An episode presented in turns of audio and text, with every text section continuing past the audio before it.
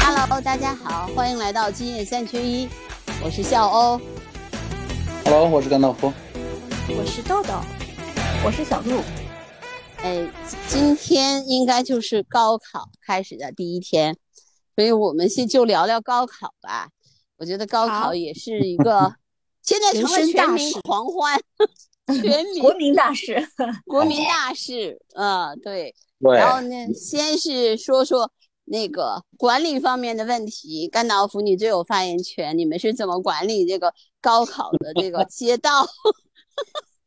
呃，这东西怎么说呢？这要要我说，以前就没这出，然后这几年吧，就经常性的就是考生送送考有个送考点儿，还有家长的等待区，然后整个街道两边两边不光是城管，嗯，嗯幺幺零交警，嗯嗯，甚至还有消防队、消防车，还有嗯，还有幺二零，哦，对，我正想问有没有这个医疗幺，二零啊，果然有，嗯，有的有的有的有的。嗯，嗯嗯果然有，都在那备着呢，就就是就是怎么说呢？可能是哪个用的一个像全民考狂欢的一个性质的一个事件哎，，每个考点旁边都有吗？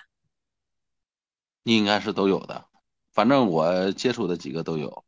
那嗯高考生是全社会的熊猫宝宝了，熊猫宝宝，对，高度重视，全民统一重视。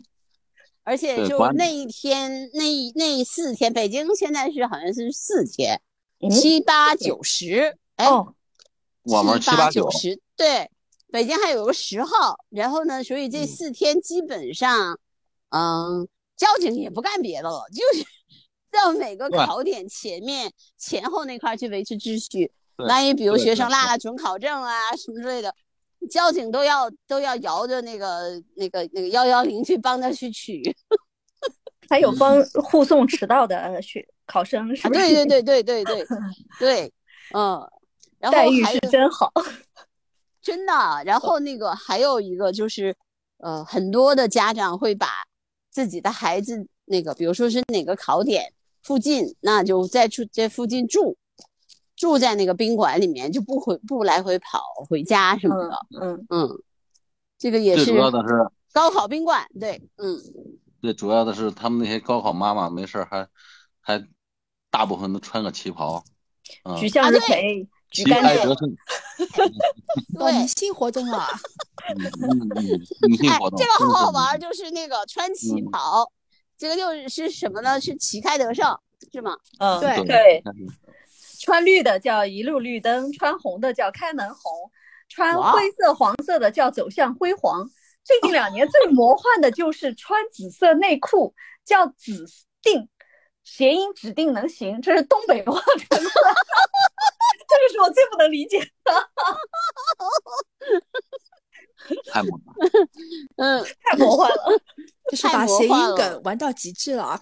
对对对，嗯，对，就是能够，凡是能够给孩子助力的这种事儿，都是这个这个绝对不能落下的，呃，不管是什么情况。除了这个嗯穿着，就各各种的能跟高考挂边儿的，嗯，都要沾一杯羹。比如说嗯某披萨店名字带有“必胜”二字，所以就嗯出了必胜套餐。我我看到我们南京有学校给他的学生订这个必胜套餐，口号是披萨分一分，好像后面是什么？肯定得高分还叫什么？反正就是是分嘛。那个原句我嗯有点忘了。嗯 反正就是震惊了，必胜套餐绝了。反正我觉得就是全民给高考让路。你看我们虎妞他们学校是高考考点嘛，然后嗯他们就放假三天，就初嗯中生不上课了，为高嗯考生让路。嗯，对呀、你那那个时候你去上课，你把这个高考的学生给耽误了怎么办？对吧？你那个校 门口这个这个让路，这个对让路也就罢了。你看高考，对这个倒也罢了高考的时候，考点考点边上的边，就是考点的路，沿着考点的路都嗯，不允许鸣笛的。对，嗯，不允许鸣笛倒还好，我我前些年看过一个新闻，就有一些家长自发的到附近邻近的路段去嗯拦住过路的什么车啊，或者是对，总之一切他们能听到的声音，他们都想办法去制止。周边然后商家啊等等，他们都想办法去把那个声音摁下来。然后还有就是就是高考点附近的互联网要停要停，就是嗯会受对对对影响，对，因为就是防止作弊嘛，嗯，嗯，对，嗯直接信号干扰吧。对对对对，所以所以我觉得真的是以前我们高考的时候反正没有，那你们羡慕不羡慕人家现在有？啊，我觉得有点有点过分吧，就是那个时候就，那你作为学生的话，你就很难平常心嘛，对吧？嗯，因为因为家长也重视，学校也重视，全社会也重视。但是我觉得今给他增加压力了，我觉得。对，我觉得今年呢，其实这个高考还有跟往年不一样的特点。我那天呢总结了一下啊，就是一个是今年的考生的数量是一万两千呃一千两百呃九十一万，两百九十一万，对。然后呢是创了历史新高吧，啊，嗯比去年增有增加，所以是创了历史新高，这是一个特点。第二个就是这是第一代互互联网，就是上网课的高考生，就疫情哦，对，要检验一下这个网课的水平怎么样，对吧就？是对，就是那个他们是疫后疫情时代的第一届高考生嘛，所以他们是真的是高中三年基本上都是在呃疫情期间，所以基本上都是网课为主嘛。嗯上网课最多的。对，第一届上网课的高考生，嗯，嗯这个是这个是一个特点，还有一个就是今年是零五后第一届高考，第一次高考就是十八岁嘛，嗯，所以就是零零零后同学们已经完成了高考使命，现在该零五后的同学们上场了。那么零五后呢，就是有很多又跟零零后有不一样的特点，对他们更依赖互联网，然后呢，知识的汲取量很大，所以呢，他们的高考面临的最大的问题就是，呃，考题特别灵活，嗯，信息量很大，然后呢，就你也不知道这个高高考的题目，比如说作文题目会是什么样子的，并不一定跟你以前像我们以前基本上都是围绕着课本。围绕着高中的课，然后来来出作文的题目，现在就不见得了，可能就是跟什么现在的社会的现象啊，社会现象、社会热点啊，哎，来来去出这个高考题。所以，这个今年的特，今年的这个高考，我觉得还是有一点自己的特特色的吧。嗯，哎，嗯今年还会不会？今年高考会不会出新冠啊？应该理论上来说应该不会了，因为前面几年可能陆陆续续都出过了，中对中，中考其实也出过啊，高考应该也都陆续见过了。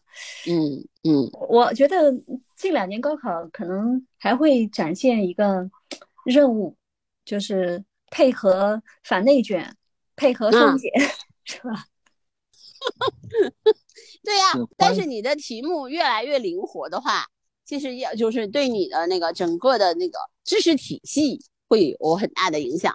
以前你可能只要比如说把高中学的这点东西复习好了，那你高考就没有大问题。现在就不行了，现在你如果考你的综合能力的话，你就是要有真的真正的那种归纳总结，然后举一反三，对吧？这样的能力要求的就更高了。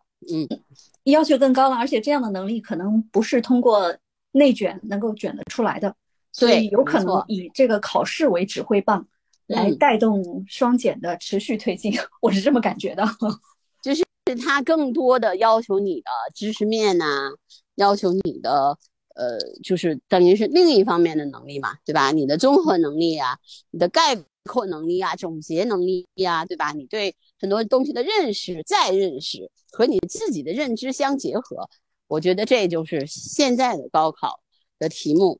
所以我觉得现在再高考，给我三年的时间，我还能考上北大吗？呃，我不知道啊，这个是一个呃很挑战性的问题。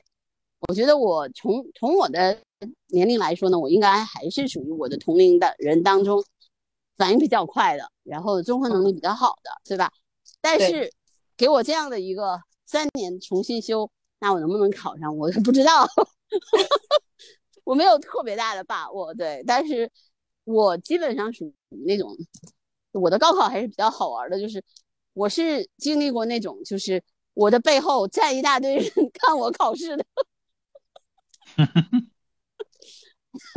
那样的一个一个一个过程，就是因为，嗯，什么人但？我们那个时候是提前报志愿，我们是提前报志愿，所以就我还没有高考之前，我已经报了北大，所以我就我的后面就站了一大堆什么教育局的什么乱七八糟的人，只要他们一一去什么什么什么去去巡视考场，就在我的旁边站一会儿。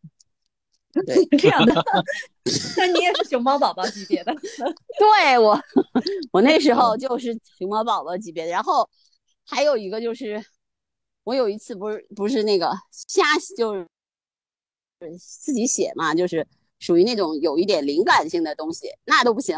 你写了以后，那老师所有的老师都都去找你，你千万不能这么写呀！你要这么写，高考就不行了，如何如何？对。但是我觉得现在呢，那个时候我觉得基本上考试就是考你，真的是考你高中学这点东西。然后呢，呃，附加题会有一些考你的综合能力的东西，对。但是现在我觉得这个这个考试完全不一样了，嗯。Hello，嗯，听你说呢，在想象那个画面，在你在你在你在脑海里面复原一下当年的那个画面。把我们几个都惊住了。我脑补了一下，一群人看着你考试是什么感觉？嗯啊，好。我是属于那个考试的时候会比我平时发挥的好，嗯，对，考试反而会更兴奋。嗯。反正我觉得我也是考试兴奋型选手，但是我看嗯到过那些就是一考试就水平一落千丈的人，我觉得他们也挺痛苦的。平时考试成绩都很好的，水平也嗯很好，然后老嗯师都觉得他应该是呃一线的水平，对吧？在嗯班级里面是名列前茅的，但是一到重大考试，心理素质就不过关，然后就是嘣嘣嘣的往下跌。就挺可惜的有的时候不见得是心理素质，有的时候是因为情绪紧张，然后就引发了一些生理性的不适。对对对对，我家有个亲戚的孩子就是这样，他嗯。嗯、呃平时就是在中小学的时候，平时日常学习都还不错，每嗯逢重大的期末考试或者升学考试，他就会身体真的不舒服，送到给医生检查，确实是能检查出来他有一些不舒服，就是神经性的一些问题呢，会引发他身体某些的痉挛，就会他嗯造成他嗯一定的疼痛，甚至嗯呕吐。嗯 一开始父母可能会觉得他是畏惧考试，是不是自己的问题，对对对对，自己称自己说自己生病，后来去检查的确实是感觉到有这些身体的不舒适。然后呢，他后来就学了美术，学了艺术，然后不出意外的是，在美术联考的时候也出现了成绩比平时成绩要低。就比如说他那个美术班多少多少孩子，最后出他平时可能得分都还可以的，然后果然在美术联考的时候分数又比其他人低了。对对对对对，有很多人是这样的，就由精神引发了生理的不适，就到这种程度。就我觉得这个就还是心理不过关呀。现在有很多小孩儿都是心理素质都很差的。我感觉，嗯，他这个跟其实应该跟现在生活条件有关系，吃苦吃少。呃他不能从小在这么说，蜜罐里面我长大觉得，嗯，其实我过那种疾苦。嗯其实不是吧，你们讲的这个苦啊，其实现代社会，你有没有发现，现代社会为学习苦、为考试苦的孩子，远比我们那时候吃物质上的苦、身体上的苦要更辛苦，因为他们这些苦是隐形的、不易被发现的，而且不易得到认可和哎其实共情的。其实现在的苦那个多半是在精神压力大。对，哎那这种苦我觉得远胜于物质，真的。你看那个胡鑫宇，你还记得吗？就是那一那一年，不是去年特别呃流流行的，就是一个一个男孩子后来不是自杀了嘛？上吊了嘛？哦，他的尸体不是半天都没找到，哦哦，还记得吗？一个叫什么？是是一个叫盐山中学的一个男孩，对对对对对对，抑郁是吧？外表看起来还挺阳光的一个孩子，就对就抑郁了。然后我觉得他那种抑郁吧，就是不会不会被察觉到。你比如说，有的人，比如说能看出来他能他有问题了，但是这种孩子呢，平时也沉默寡言，话也不多。然后呢，你想又是在那个学校的集体环境当中，那很很不容易被家长发现你是什么样的一个心态，对吧？然后一旦一旦可能就就觉得生活的压力也好，还是自己的呃情绪也好，还是自己的成绩，可能都会变成那种一种心理负担。哦，这这种这种心理压力一旦爆发，我觉得引起的问题反而比那种吃物质的苦，或者说身体健康折磨的更隐蔽、更可怕。你看啊，如果你有物质上的。呃，这个磨难，你嗯，经济上暂时受到压力，有很多人愿意帮助你，而且你很容易受到帮助，对吧？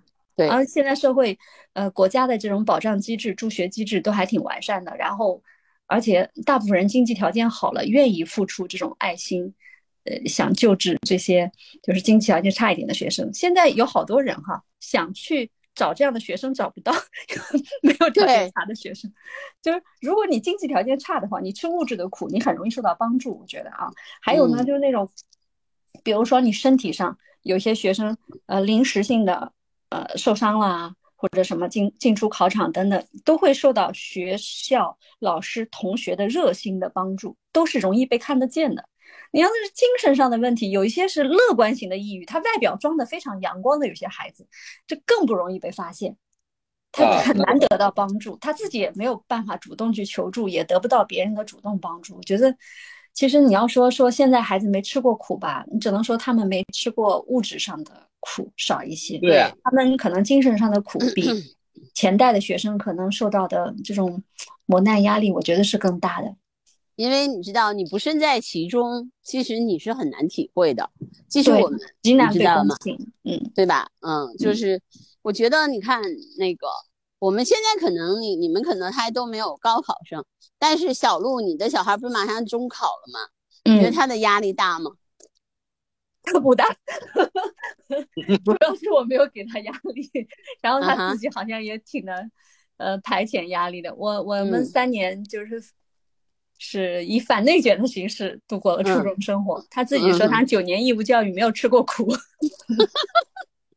嗯，对，但是因为他遇到了你嘛，而且你们都是那种稍微对我我是个案，我们家是个案。首先，我们不追求最好的学校，因为一般学生面临升学的时候，都是以最好的学校或者超出自己能力比较高的目标来确定自己的这个升学对象的。没错，我是没有的，我是。随便他的，他愿意选什么学校就选什么学校。他可能他就是那种宁愿去做鸡头，不要去做凤尾，那我就随他。嗯嗯嗯，对。那么其实我觉得还好，就是但是你想整体来说，因为高考完了，马上不就是中考嘛，对吧？六月份是个考试月，考试季。嗯，那中考你想想，全国的中考的时间也不一样吧？是吗？不一样。嗯。前后会差一几天嘛，但差距不大，都是在大概在高考之后的一周或者十天左右。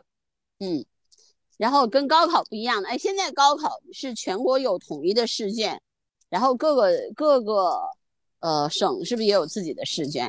有的省有，它分成好几种，有什么全国一卷、全国二卷，还有新高考什么的，大概是这么几种。嗯，前些年还有各省自主命题的，像我们江苏以前江苏省卷，江苏省卷，呃，是满分是四百多分，所以经常会出现人家问你考了多少分，江苏学子说我考了三百多分，外省都理解不了，你怎么三百多分跟我上一个学校？他不知道我们江苏学子三百多分也很难了。嗯，但是现在你说我就是觉得，嗯，我总是觉得就是你不能用你以前的那个呃成绩来说明你的。你只能说那个时候你可能比较适应学习，比较适于学习，但是你说现在你就一定能怎么样？但是也未必。就是嗯。嗯，肯定是这样，时代变了，然后这个命题的思路、要求，然后筛选的标准都变了。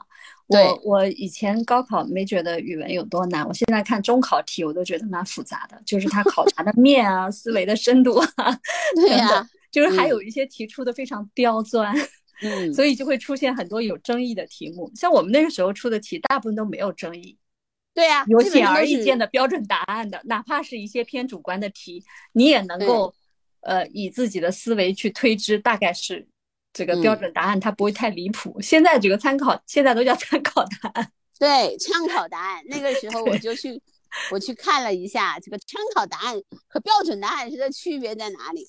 参考答案其实就是说你这么答，在这个范围内答都不算错，对吧？就是你只要把这几个要点答出来了，你就不算错。那你就是，但是他没有一个嗯标准答案，说你必须按这个话说了才是对的。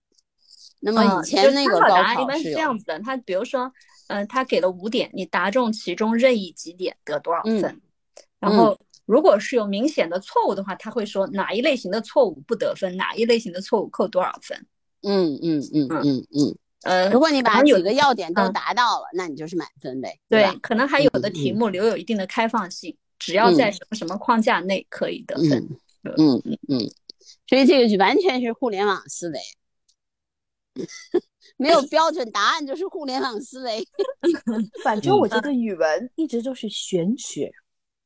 嗯，对，啊这两年经常有人这么说，就是说你学什么不考什么。嗯，就是对，现阶段人们赋予语文这一门学科的内容太多了，呃嗯，有有价值观的，然后有知识面的，然后还有就是思维深度、广度等等，可所以能都会往其这里实走其实最简单的是数学，你做得出来就做得出来，它是有标准答案的。对跟标准答案是不一样，不会你就就是不不会，会你就不得分。对，没错，嗯，反而好呢。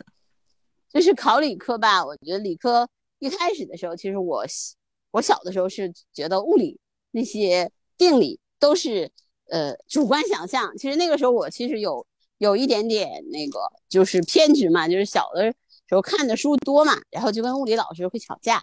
然后我就说，我说你凭什么认为这就是公理，那个就是定理？那我可不可以把这个定理做做成公理？只要大多数人认可了，不就是公理了吗？就很不讲理，你知道吧？小孩因为他他认他的认知是有限度的，而且他有有一定的局限性，所以我就那个年龄段有一种特殊的这个心理，就是嗯，凭什么凭什么？对啊？就是那个阶段特有的反骨。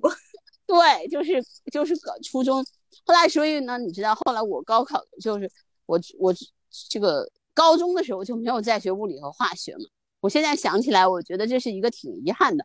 就我高中的时候执拗的执拗的一定要去上一个文科班，就是我就觉得物理和化学都是都是那个人类的主观想象，然后然后 设计出来的学科。然后现在想起来就挺可笑的，你知道吗？就小孩儿那种。那逍遥姐姐，你现在参加高考肯定考不出来，物理和化学都是要考的。啊，对啊，是后而且来不光是要考的，而且你知道，我后来的时候长大了以后，我又我又重新去学了高中的物理和生物，还有化学。你去补课了？对，因为我那个时候我就觉得你那个已经很大了嘛，然后就高在在学校的时候，就大学的时候，然后我突然觉得我的认知怎么那么有问题。但是我那个我那种执拗的东西吧，其实我觉得每个小孩儿，如果当时没有一个好的，比如说有一个好的物理老师或者化学老师，他能帮你度过这个阶段，对吧？帮你那个就是这个认错误的认知给你扭正过来的话，我觉得我应该可能高中的时候至少还会去学学一年的理科，对吧？然后再再去转文科。哎，就反正我觉得老师其实对小孩子的嗯这个就影响太大了影响其实还是挺大的。对，对对，对对就是小孩很容易喜欢一个老师而喜欢这门课。嗯，啊，对，还有一个，还有一个就是，可能就是你看了一本书，然后爱上了这个科，这一课，这个课，对，就是特别好玩。就就我我觉得很多东西就是小孩儿，所以我说就是你怎么去引导你的孩子啊？因为你们其实你们三个人 还有还有考试的问题，孩子们都有考试的问题，对，来的更吧。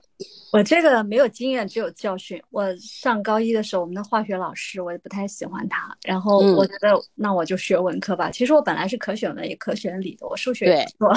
嗯 然后 当我决定学文科之后，我就学不进物理和化学了。然后其实后后来我想非常幼稚，因为化学老师没有任何不好的地方，只是我有一点点不喜欢他的理由是什么呢？就是他说话的那个普通话不是很标准，有一些词语我觉得我听不懂。我没有反思是我自己的问题，我应该要听懂。我觉得那是老师的，这是我当时这种幼稚的思想。所以我后来跟我认识的我我自己的孩子，跟我认识的所有的中小学生都讲，千万不要因为某一门老某一门课的任课老师而否定这门课。对呀，但是其实你说老怎么能可怎么能可能呢？对吧？就是我记得我执意要去那个另外一个学校的一个非重点校的原因，就是因为那个那个学校开了文科班嘛。然后那个，我当时那个学校的校长、书记什么的，全都找我来谈话，就是说，你就留下来嘛，对吧？他们也知道我肯定是个好学生，那就留下来。不，一定不要。你就是越狱的熊猫宝宝。不要，因为我记得我我还是因为初初初中那个物理化学其实很简单的，对吧？我是化学成绩是一百分，然后物理是九十六。我这两科我还印象挺深的，然后背了，所以老师们就认为觉得你的成绩也不差，你为什么不留下来？就不可思议，觉得这个孩子，对，但是我就是不不。还有一个，我觉得还是因为我爸爸妈妈都属于那种开放型的家长，他说你你不要留下来，那你就不留下来，他们没有干涉我的这个选择，嗯。哎呀，但是我觉得其实就我们说这么多，就觉得，呃，高考也好，中考也好，其实都是孩子挺关键的一个阶段。对，就是你无论你怎么选择，其实都跟你的啊以后的未来，你的未来还是有相关性的。嗯嗯，对吧？对，所以为什么大家都重视啊？对呀，都重视这个事儿啊？为什么现在街上能出现那种奇景？就是觉得好像，呃，觉得性命攸关的那种感觉。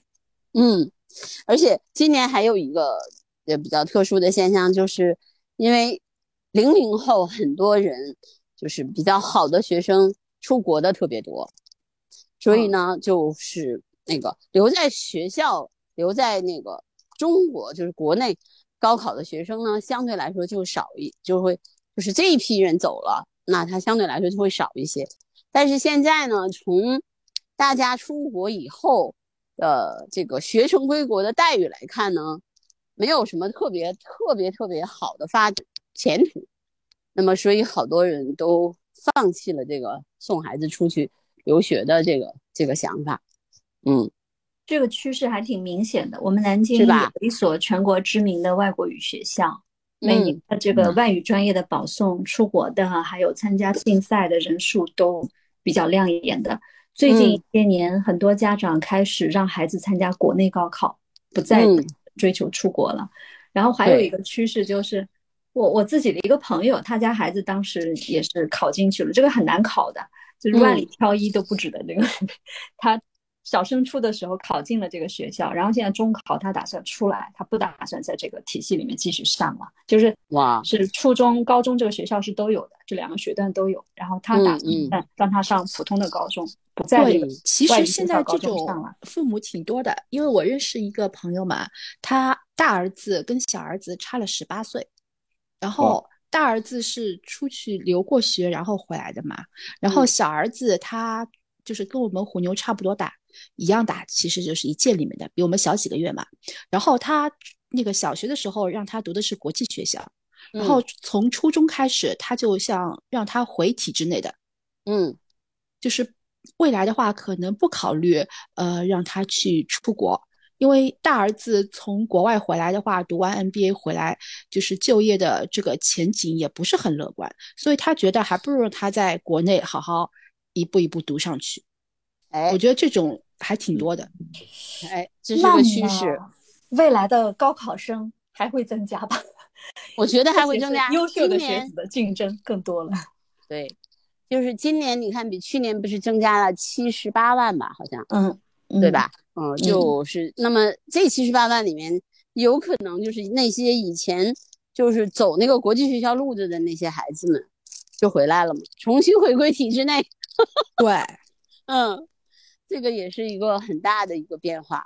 就零五后和零零后的孩子们，呃，升学就业的路可能都不一样了。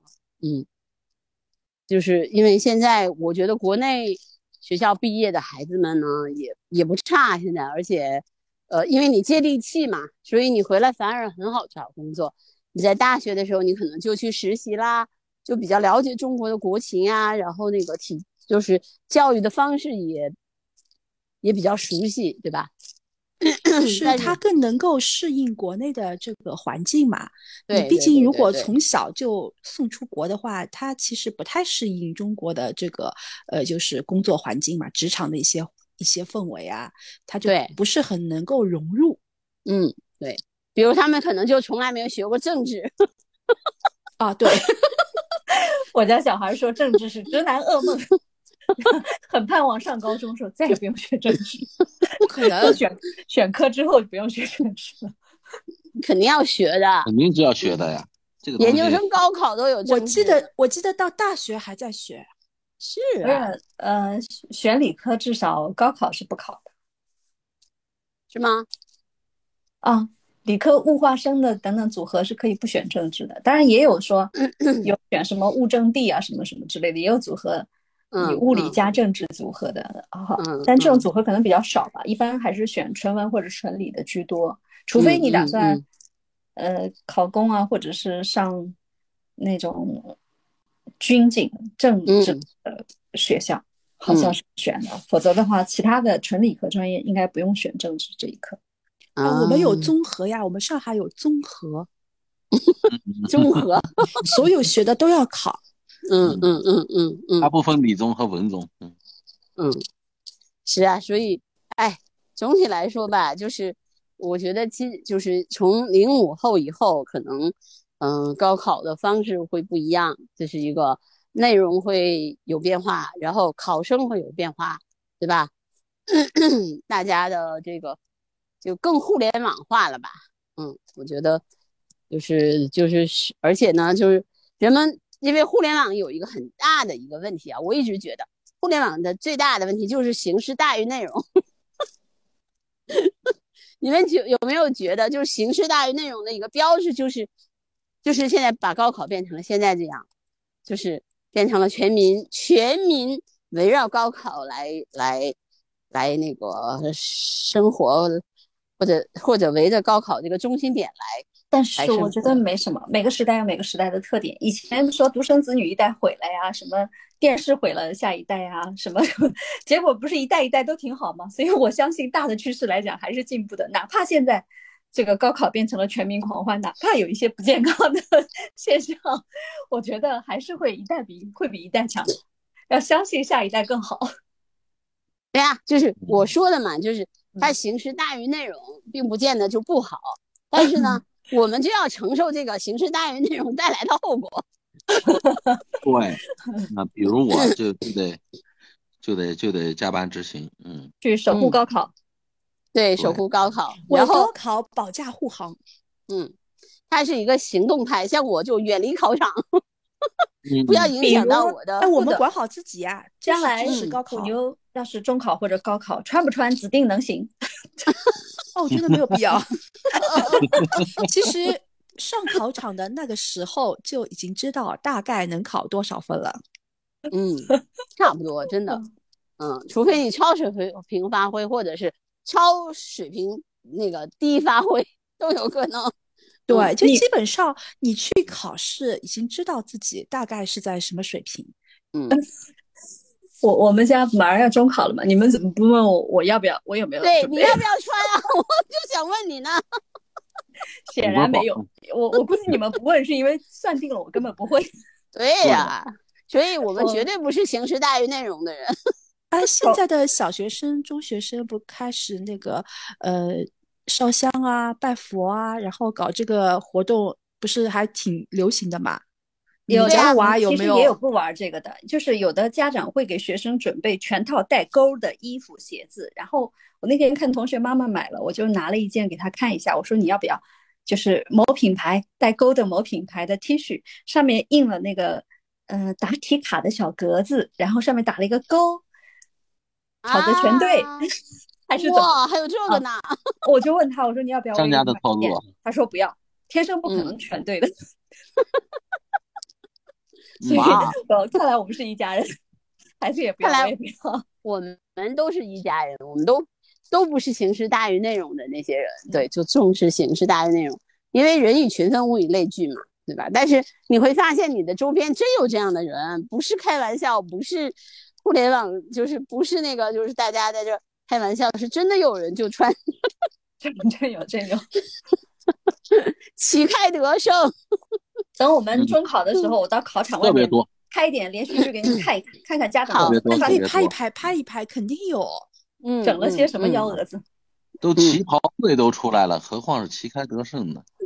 嗯，反正高考完了没几天，我们就中考，到时候拍给你们分享啊。嗯，那那今天忘了拍了，然后明儿给你们拍着看。同时啊，这个结尾也是也是祝这个天底下所有考子的爸爸妈妈，对吧？也别也也别那么焦虑啊。考生嘛，尽量是考得更好一些，好吧？嗯嗯，超水平发挥。谢谢我们高考守护神。嗯，大家都取得自己应有的成绩。拜拜。好，拜拜。好，那我们今天的节目就到这儿喽，拜拜。拜拜。